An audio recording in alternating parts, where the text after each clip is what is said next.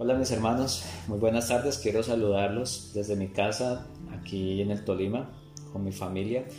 Les mando un fraternal saludo en el Señor, extrañándoles y bueno, ya eh, esperemos que dentro de poco podernos reunir y congregar otra vez. En este día quiero compartirles la reflexión que Dios me ha permitido preparar. Yo la titulé Continúas con las excusas. Y en medio de estas circunstancias de aislamiento, cada una de las familias representadas en esta iglesia local hemos tenido que tomar decisiones, ¿verdad? Han ocurrido cambios que no llegamos a esperar, que sucedieron. Algunos es posible que estén pasando por alguna necesidad en particular, tal vez una necesidad física, emocional, espiritual o económica. También hay quienes en este tiempo hemos podido encontrar a Dios un poco más en intimidad. Con todo, hemos visto y sabemos que Dios es soberano en medio de todas estas circunstancias, que puede parecer o ser para algunos apremiantes, o para otros incluso asfixiantes, ¿cierto? O tal vez para otro grupo de personas son los mejores tiempos, no según el estándar humano o material, sino el de Dios, para beneficio del alma y de nuestro corazón con Él. No sé cuál sea su caso, pero donde usted se encuentre hoy, quiero que piense por un momento por qué está hoy así. ¿Qué lo trajo a esta situación? Tal vez como escuchamos en otra reflexión, ¿será que hay o habían pecados que no hemos confesado? Decisiones que se tomaron en el pasado que nos están llevando a vivir como estamos hoy. O simplemente esta situación vino inesperadamente según nuestra perspectiva, pero Dios ya sabía que iba a suceder. Y esto me lleva a reflexionar en otra situación. En este tiempo, en estos últimos años, en estos últimos meses e incluso en estas últimas semanas y días, quiero preguntar, ¿has estado preparado para afrontar las circunstancias que hoy estás viviendo? ¿Has estado edificando tu casa como ese pedazo de cielo en la tierra, cimentada sobre la roca para poder soportar las tormentas de este mundo caído, lleno de maldad y también las consecuencias de nuestras acciones o pecados? Pensemos en esto. Si hoy fuera la segunda venida de nuestro Señor Jesucristo, ¿estás listo para recibirle en las nubes? Como dice Primera de Tesalonicenses. Si murieras esta noche, ¿estás preparado para enfrentar la muerte y al abrir tus ojos en la eternidad, ver el trono de Cristo, donde tendremos que dar cuenta de toda obra buena y mala? de nuestras familias, esposa, hijos, trabajo, ministerio, dones, talento y de nuestro tiempo. Si esta noche Dios te llama a su presencia, te presentarías como un obrero aprobado que no tiene que avergonzarse, un siervo inútil que hizo todo lo que su Señor le pidió y te postrarías a sus pies presentando los galardones o coronas que obtuviste por tu servicio en este mundo por y para tu Señor. Pensemos en estas cosas, hermanos, y estas son preguntas en las que he meditado en estos últimos días. Y debo confesar, pues Dios conoce mi corazón, que la respuesta a muchas de estas preguntas es que no no estaría preparado en lo personal y posiblemente llegaría muy avergonzado delante de él, con una mano adelante y otra atrás. Tal vez siendo salvo por fuego, pues mis obras de fe se quemarían al ser probadas en aquel día ante el tribunal de Cristo.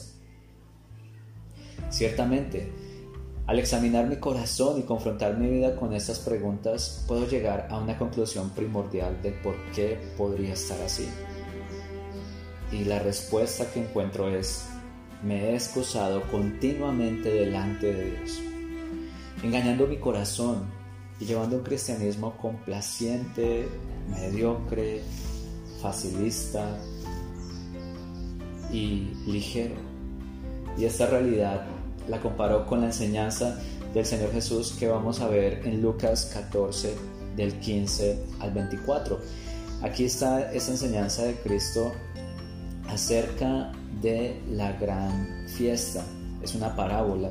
Dice el versículo 15, al oír esto, un hombre que estaba sentado a la mesa con Jesús exclamó, qué bendición será participar de un banquete en el reino de Dios. Jesús respondió la con la siguiente historia. Un hombre preparó una gran fiesta y envió muchas invitaciones. Cuando el banquete estuvo listo, envió a su sirviente a decirles a los invitados, vengan, el banquete está preparado. Pero todos comenzaron a poner excusas. Uno dijo, acabo de comprar campo y debo ir a inspeccionarlo. Por favor, discúlpeme. Otro dijo, acabo de comprar cinco yuntas de bueyes y quiero ir a probarlas. Por favor, discúlpeme. Otro dijo, acabo de casarme, así que no puedo ir. El sirviente regresó y le informó a su amo lo que le habían dicho. Su amo se puso furioso y le dijo, Ve rápido a las calles y callejones de la ciudad e invita a los pobres, a los lisiados, a los ciegos y a los cojos. Después de hacerlo, el sirviente informó, todavía queda lugar para más personas. Entonces su amo dijo, ve por los senderos y detrás de los arbustos y a cualquiera que veas, insístele a que venga para que la casa esté llena, pues ninguno de mis primeros invitados probará ni una migaja de mi banquete.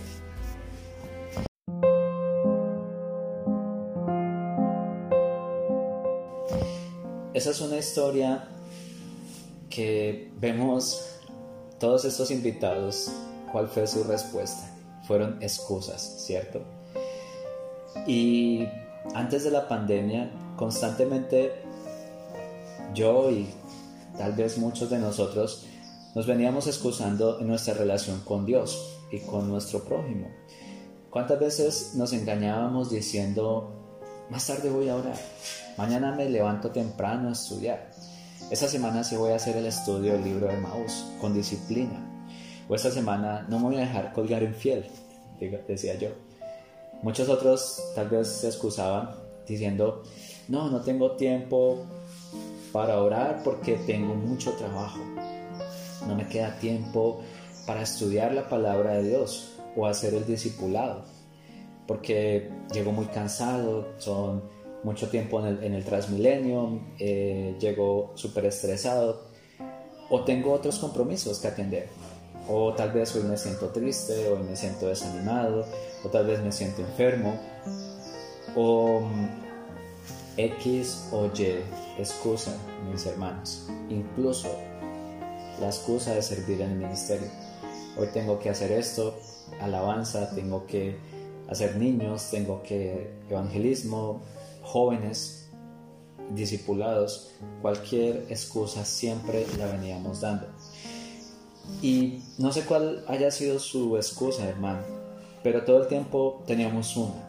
no nos digamos mentiras, es una realidad.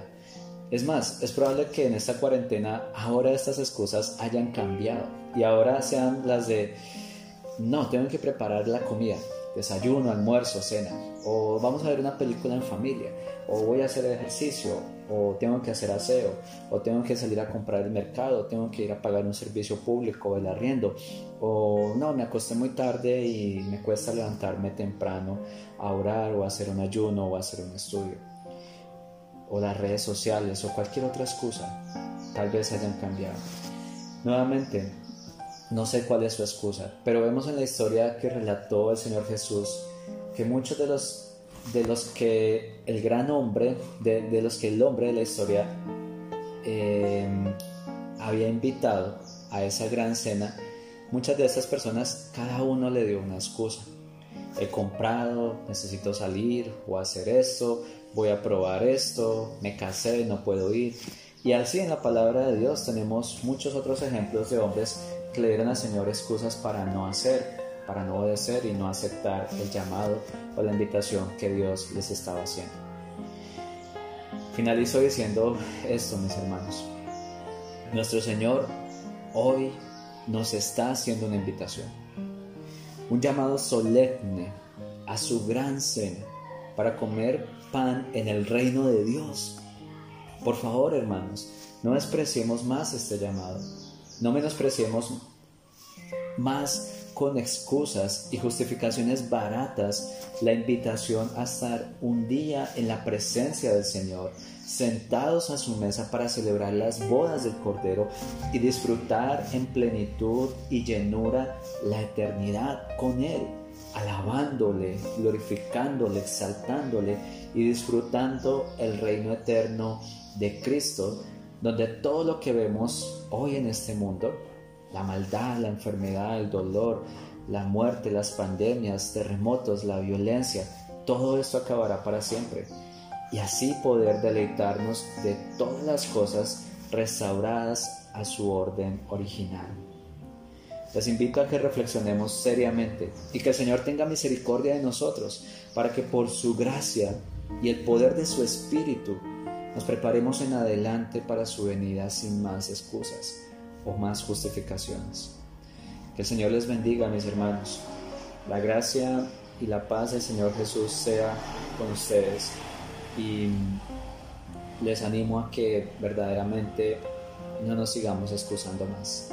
Que el Señor sea siempre nuestro deleite y lo primero y poder verdaderamente en este tiempo moldear nuestro carácter y rendir nuestra voluntad a Él para conocerle, adorarle y para que podamos verdaderamente reflejar su amor hacia los demás.